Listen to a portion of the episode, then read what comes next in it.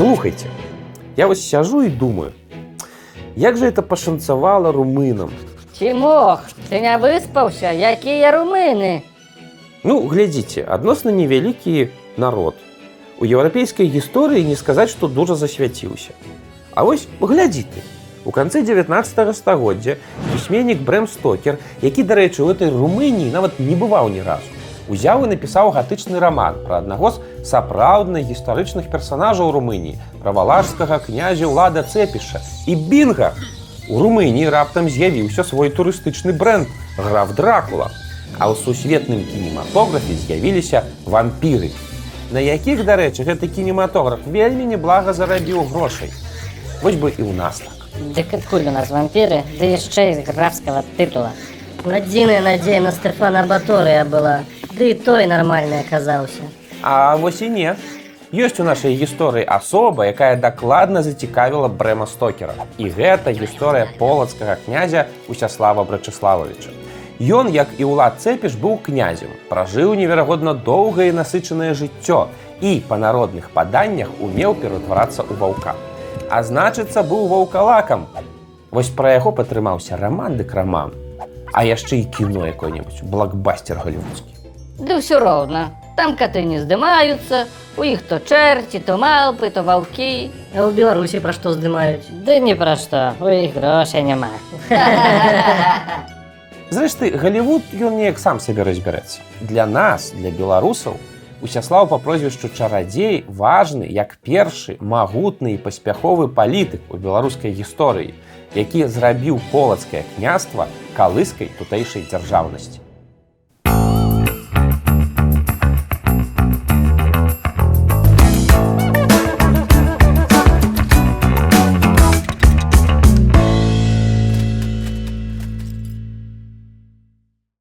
Усяслав Брачыславович нарадзіўся дзесьці ў 1029 годзе ў горадзе полацку.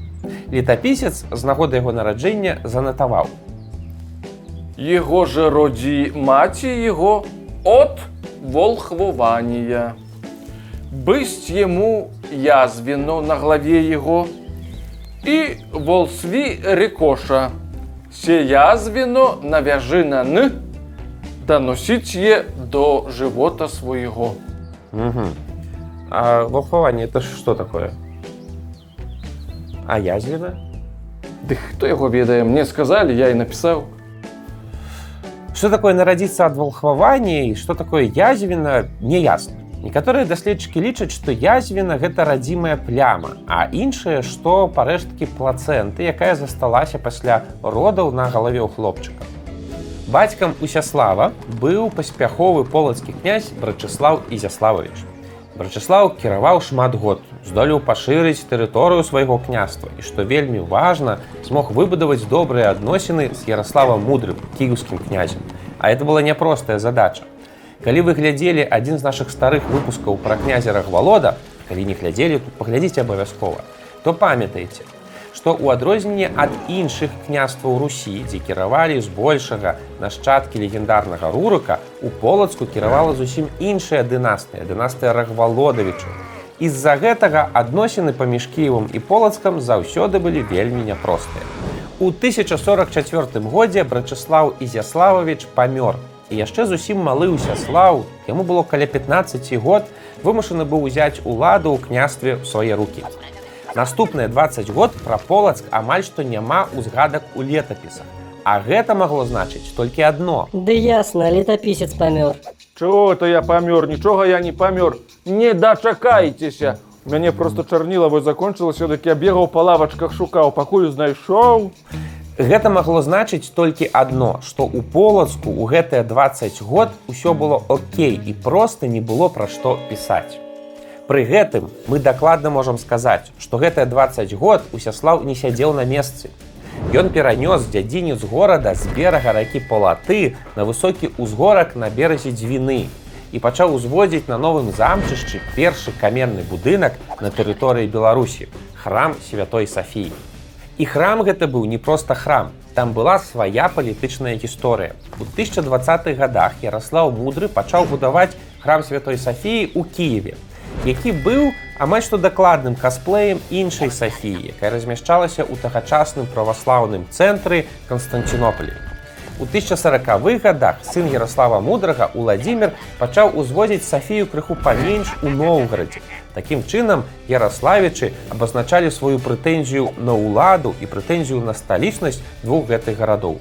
Дык і ў Маскве была такая Сафія? Дык Масквой тады нават не пахла. Ну так, да Масквы яшчэ цэлых 100 гадоў. У тагачаснай старадаўняй Русі былі іншыя цэнтры ўлады. І вось у межах ідэалагічнай барацьбы за такі цэнтр улады, барацьбы супраць Ярославічаў, Усяслаў і пачаў будаваць сваю Сафію ў полацку. Рэсурсаў у полацку было няшмат, але нягледзячы на ўсе праблемы, семікупальны храм быў узведзены на беразе ракі дзвіна. Арыгінальны будынак Сафіі, на жаль, не захаваўся, але калі вы спусціцеся ў падзямеллі цяперашняга храма на замкавай гары, то знойдзеце там фундаменты царквы 11 стагоддзя і зможаце дакрануцца да камянёў, да якіх дакранаўся сам Усяслав Брачыславович. І вось 20 год усё ішло ціха і спакойна, покуль не здарылася нешта незразумелае. У 1065 годзе Усяслав раптам абвесціў вайну і пайшоў паходам спачатку на пскоў, а пасля на горад Ноўгарад. Ноўгарад ён захапіў, абрабаваў, сабраў сабой шмат палонных і зняў са святой Сафіі Ноўгарадскай званы. Якая муха яго укусіла, Нашто яму было гэта трэба да сённяшняга дня незразумела. Бо Усяслав не мог не ўсведамляць, якія наступствы будуць пасля гэтых дзеянняў. Дык можа ў яго грошай не хапала на званы для сваёй Сафіі, то ён і вырашыў у суседзяў пазычыць. Версія арыгінальная, але малаверагодная. Сцярпець такой абразы Кіў не мог. У 1067 годзе тры сыны Ярослава мудрага і Зяслаў, ён якраз тады ўжо быў кіеўскім князем, Святаслаў і ўсевалад пайшлі ваяваць з Усяславам. Толькі вырашылі далёка не хадзіць і помсцячы Усяславу разрабавалі памежны горад полацкага княства. Гэтым горадам быў горад Менск. Вось што бывае, калі не хадзіць да сямейнага псіхолага. Ну так, псіхолог можа быць тут нешта і вырашыў. Усяслаў спрабаваў уратаваць свой горад, але проста не паспеў. Ён змог дагнаць Ярославічу толькі каля ракі Нямігі, дзе варожыя дружыны сышліся ў знакамітай бітве 3 сакавіка 1067 года. Бітва, відаць, скончылася нічым, хаця кіеўскія летапісцы запісалі перамогу сабе. Не здолеўшы пакараць Усяслава сілай, Ярославічы пайшлі на хітрасць. Праз чатыры месяцы яны запрасілі князя на перамовы, дзесьці ў раёне Оршы. Две дружыны сталі адзіна супраць другога па розных берагах Дняпра. Ярославічы пацалавалі крыж, паабяцаўшы, што калі Усяслаў прыйдзе да іх без дружыны, то яны не зробяць яму нічога злога. Ну, Усяслаў паверыў, пераплыў рэчку, але як толькі ён апынуўся на іншым беразе дняпра, то яго схапілі, адправілі Кіяў і пасадзілі там у вязніцу альбо у пору, як тады казалі. Дарэчы, у летапісе захавалася прыгожая выява тых падзей, якія адбываліся на беразе дняпра. Ну, па яго твары ўжо бачна, што ён нешта там падазраваў. Ну так, твар нейкі назіва змучаны. 14 месяцаў праседзеў Усяслав Брачыславович у тым порубе. Покуль раптам у 1068 годзе здзіўленага князя не дасталі з турмы самі кіяўляне. Справа ў тым, што ў гэты час на Кіў напалі качэўнікі, полаўцы. Ярославічы выйшлі супраць іх біцца, але прайгралі. Тады жыхары Кіева запатрабавалі ў князя Ізяслава, каб ён раздаў ім зброю для самаабароны. Але князь чамусьці пабаяўся гэта рабіць і адмовіўся. А што робіць кіяўляне, калі ім улада ў нечым адмаўляе? Правільна, майдан. У 1068 годзе здарыўся першы кіеўскі майдан, на якім было вырашана нават намёты не ставіць. Кіўляне проста выгналі Ізяслава з горада, а так як без князя жыць не змаглі, то дасталі спору Баўсяслава і пасадзілі яго на сталец. Дык гэта даўняя традыцыя ў іх. А нам казалі, што гэта амерыканскі госдэп фінансуе. А яны, аказваецца, гэтым ужо тысячу год забаўляюцца. Ну так, это цалкам тутэйшая прыдумка. таямніцы старажытных майданаў і сакрэты самых першых лялькаводаў, інтрыгі, расследаванні і кошты на пергамент у 12 стагоддзі. Всё гэта ў праграме вусы з карыны на Белсаце. Падпісвайцеся і стаўце падабайкі.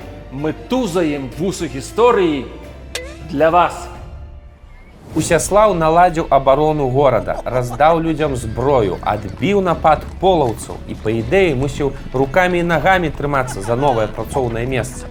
Таму што не было ў старадаўняй русі вышэйшай кар'ернай прыступкі, чым кіеўскі сталец. Але праз сем месяцаў, калі пакрыўджаны Ізяслаў разам з польскімі вайскамі з'явіўся пад сценамі Кіева, Усяслаў раптам ціхенька сабраў рэчы і збег назад у полацк. Ха-ха, спужаўся. Чаму спужаўся? Можа ён засумаваў? Дакладна спужаўся. Да засумаваў. Да не страшно яму было. Да засумаваў, было. Цыц, коцікі. На самой справе у гісторыкаў расходзяцца меркаванні наконт гэтай падзеі. Адныя кажуць, што Усяслаў проста сапраўды спужаўся і збег, войска спужаўся. Іншыя кажуць, што ён не меў права на кіеўскі прыстол. Ён жа ж рагавалодавічам быў чужынцам у Кіеве, таму мясцовае насельніцтва яго б не падтрымала, таму проста вызваліў незаслужанае месца. Трэцяе даводзіць, што ўсяславу гэты кіеўскі прыстол 100 гадоў быў не патрэбны. Ён марыў вярнуцца ў родны полацк і зрабіў гэта, як толькі была магчымасць. Але патрапіць у полацак Усяслаў не змог. Кіеўскі князь Ізяслаў пасадзіў там свайго сына і такім чынам месца казалася занятае. Таму Усяслав вымушаны быў збегчы на поўнач ад полацка да фіна-вугорскіх плямёнаў. Прыгоды працягваліся. Што рабіў князь на поўначы дакладна невядома. Але ўжо ў 1069 годзе ён разам з войскам фіну-вугорскага племені Водь паспрабаваў захапіць Ноўгарад, але быў разбіты і ўзяты ў палон. Новгарадскі князь Глеб Усяслава чамусьці адпусціў. Мы не ведаем чаму. І вось у 1071 годзе Усяслаў з войскам Водзі з'явіўся пад сценамі полацк і вярнуў сабе горад, выгнаўшы ізяслававага стаўленіка. Князь вярнуўся дадому. Напэўна, дзесьці ў гэты час пачаў складвацца міф пра Усяслава як чараўніка. Ну, мяркуйце самі. Паехаў ён да гэтых дзікіх язычнікаў даводзі і вельмі хутка стаў у іх аўтарытэтам. А язычнікі яны ўсе хто? Правільна, усе яны чараўнікі. Ну альбо чаму новгарадскі князь адпусціў Усяслава свайго ворага з палону? Нешта там нечыста. Ну, зрэшты, і да гэтага Усяславу дзіка шанцавала. І спору бы яго дасталі. І на нямізе ён з'явіўся раптоўна перад войскам Ярославічу. Ніхто яго там не чакаў. Як у яго ўсё гэта атрымлівалася?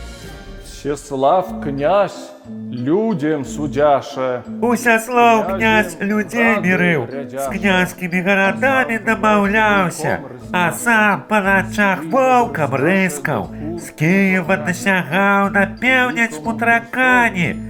Вялікаму хорсу воўкам шлях перацінаў. Яму ў полацк пазванілі ютранню рана, званы святой Сафіі, а ён у Кіеве звон пачуў. Вось і пайшла ў народзе легенда, што князь быў зачараваны. І ў слове пра паход ігараў і ў былінах пра вольку Усяслававіча апісваецца, як князь можа пераўтварацца то ў птушку, то ў ваўка і апынацца ў розных землях Русі, выйграваць у бітвах, а калі не выйграваць, то прынамсі хітра збягаць з розных пастак. Узмацняе гэты вобраз і яшчэ адно цікавае супадзенне. У той час па Русі хадзілі валхвы. Волф гэта ці то знахар, ці то чараўнік, ці то адэпт старых дахрысціянскіх культаў.